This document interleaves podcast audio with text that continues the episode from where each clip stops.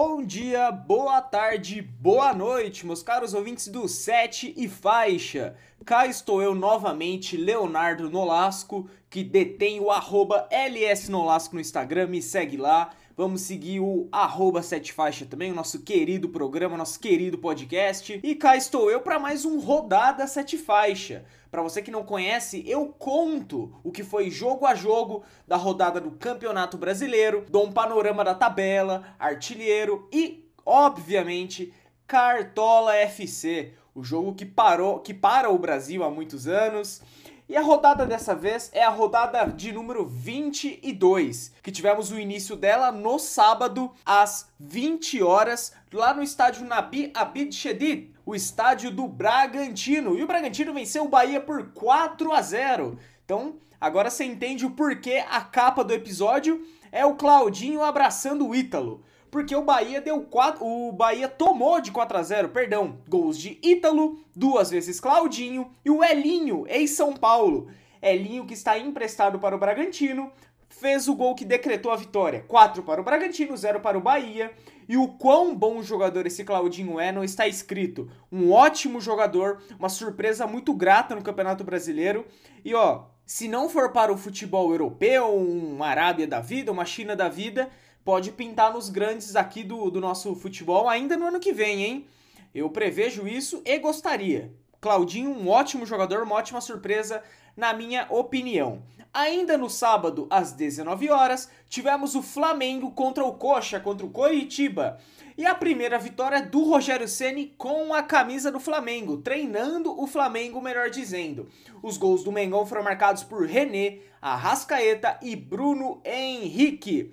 Para o lado do Coritiba, Matheus. Flamengo 3, Coritiba 1. Uma ótima partida do Flamengo. Um, eu gostaria de ressaltar a importância do Arrascaeta. O Bruno Henrique voltou a jogar o futebol esperado. Óbvio, na partida contra o Coritiba. Eu não estou dizendo que a temporada dele voltou a ser o que era antes. Não mas o que se esperava dele foi bem feito nesta rodada. Uma ótima partida também foi o lateral Mateuzinho, que iniciou a partida, começou muito bem. Então, Flamengo 3, Coritiba, o Coxa 1.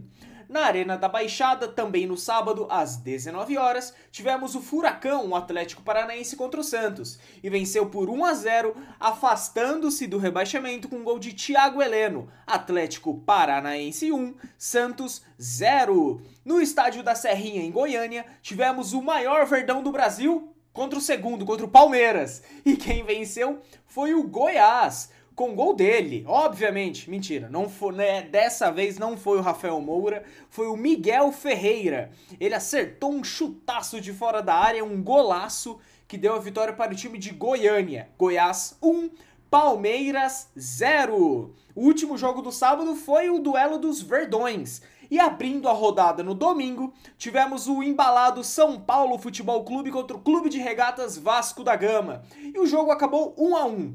O Vasco abriu o placar com o Cânio e Luciano Ronaldo empatou. Encerrando assim a partida, São Paulo mandante no Morumbi 1, Vasco da Gama, que luta para sair do rebaixamento, também 1. Lá no estádio do Castelão, no Ceará, tivemos o Ceará contra o Atlético Mineiro. E que jogão!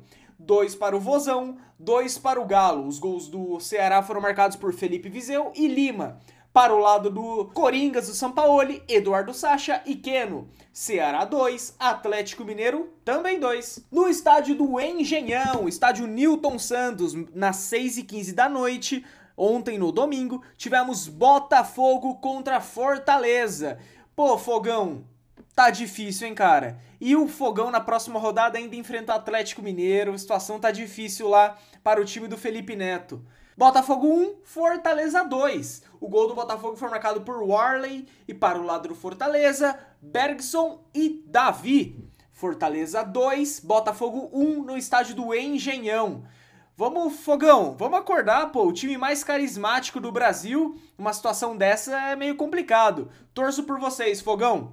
Bom, lá no Beira Rio, às 6h15, mesmo horário, tivemos o Internacional contra o Fluminense. E pasmem, vitória do Flu. O Internacional, desde que o Abel chegou, tá complicado, viu? Tá complicado. O gol do Inter, o gol solitário, foi marcado por Maurício.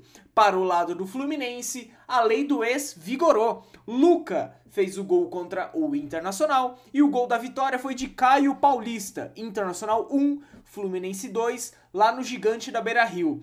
E a situação do Abelão que chegou tá, tá difícil, viu, Abelão?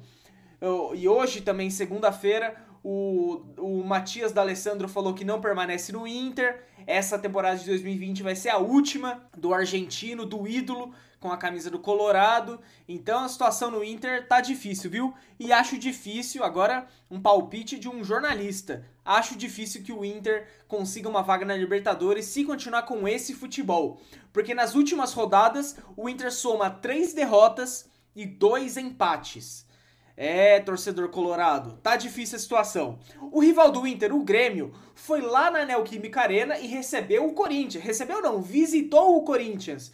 E cara, esse jogo é mais, nossa, mais chato que aula de CFC. 0 a 0 Corinthians 0, Grêmio 0. A parte mais legal foram os dois expulsos, o Marlon e o Otero, só. Tem mais nada que para eu falar desse jogo. Corinthians 0, Grêmio 0.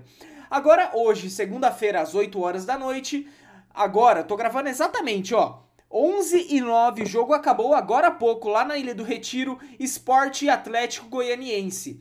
E pasmo, torcedor corintiano, quem fez o gol da vitória do Atlético Goianiense? Deixa você pensar aí 5 segundos, vai. Ele mesmo, mano, Janderson. 1 um para Atlético Goianiense, 0 para o Esporte, jogando fora de casa com gol de Janderson. É, volta Janderson, hashtag volta Janderson, a torcida já tá eufórica no Instagram do Corinthians. Vamos lá, a hashtag volta Janderson. Eu que tô decretando essa hashtag. Alô, Corinthians Migral. Migral é foda. Alô, Corinthians Mil Grau.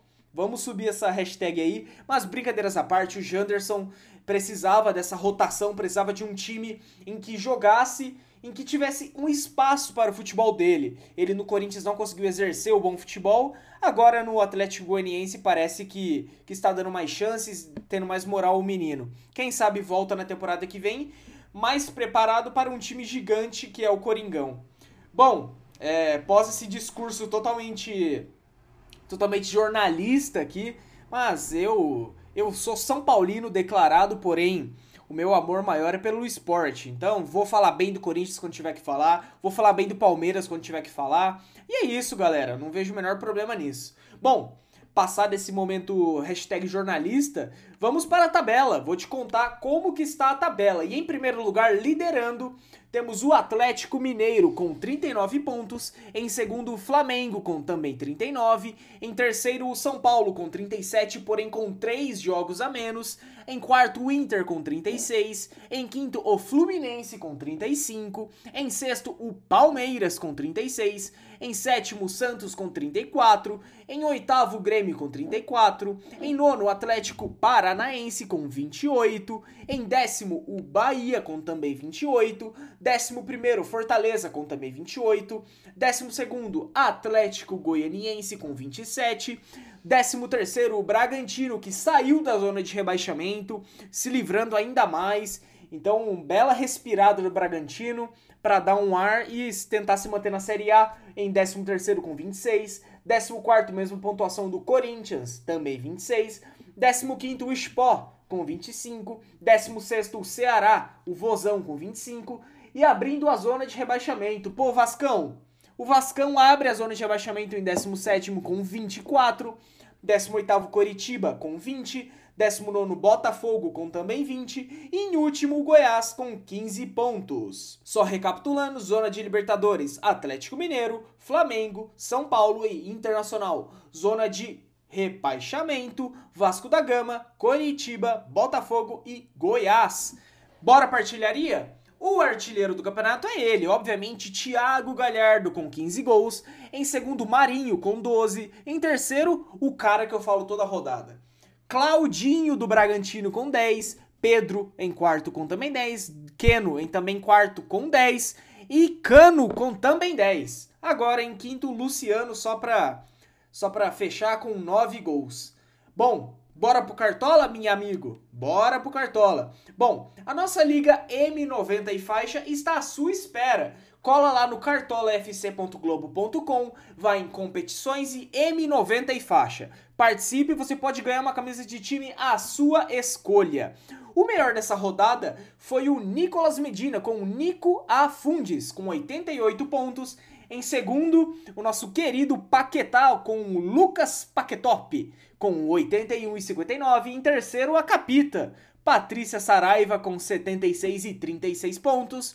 Em quarto, Lucas Felipe com Super 11 Team com 71 e 53. Em quinto, Johnny Zera, o time do Johnny com 69 e 49. Os melhores da liga. Em primeiro continua ele, menino Neitan, FC o Natan Gustavo. Em segundo, Lucas Felipe com o Super 11 Team. Em terceiro, Coquinha Gelada do Gui Pinotti com 1.389 e 29. Em quarto, ó quem veio, FC do Fredão, Fred Rezende.